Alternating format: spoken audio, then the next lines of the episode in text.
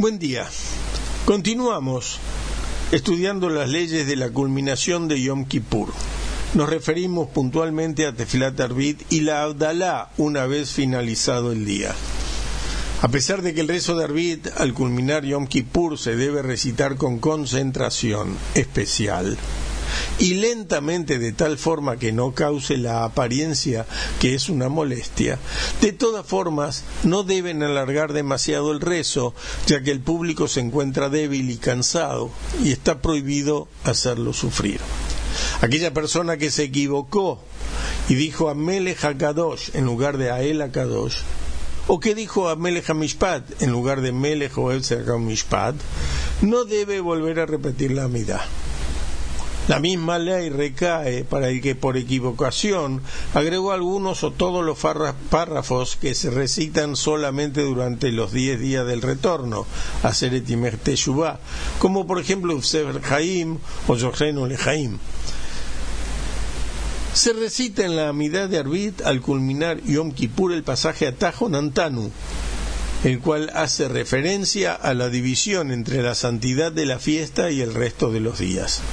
Pero si lo omitió, no debe repetir la amidad.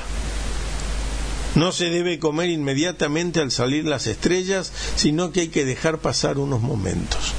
Se recita la Abdalá, santificación de la festividad al culminar la misma, con una copa de vino, pero no se bendice por el perfume, aunque caiga Yom Kippur en Shabbat.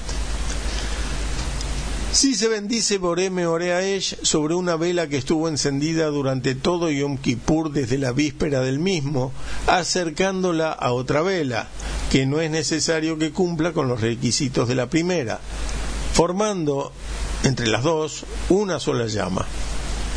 Si no hay una vela que haya estado encendida desde la víspera de Yom Kippur, no se recita esta bendición. Está prohibido comer o beber antes de realizar la Abdalá, pero el resto de las prohibiciones de Yom Kippur están permitidas. Asimismo, las mujeres embarazadas o que amamantan, como también los enfermos cuya vida no peligra y ayunaron, pueden comer y beber antes de la Abdalá. La misma ley recae para cualquier otra persona que está sedienta. Hay quienes acostumbran a bendecir Birkat Levaná después del rezo de Arbit al finalizar Yom Kippur, y hay quienes lo hacen antes de esa festividad. Es correcto que inmediatamente después de Yom Kippur comience con la construcción de la Sukkah para demostrar de esta forma nuestro retorno verdadero al cumplimiento de los preceptos y a nuestra tradición. Que tengan todos un excelente día.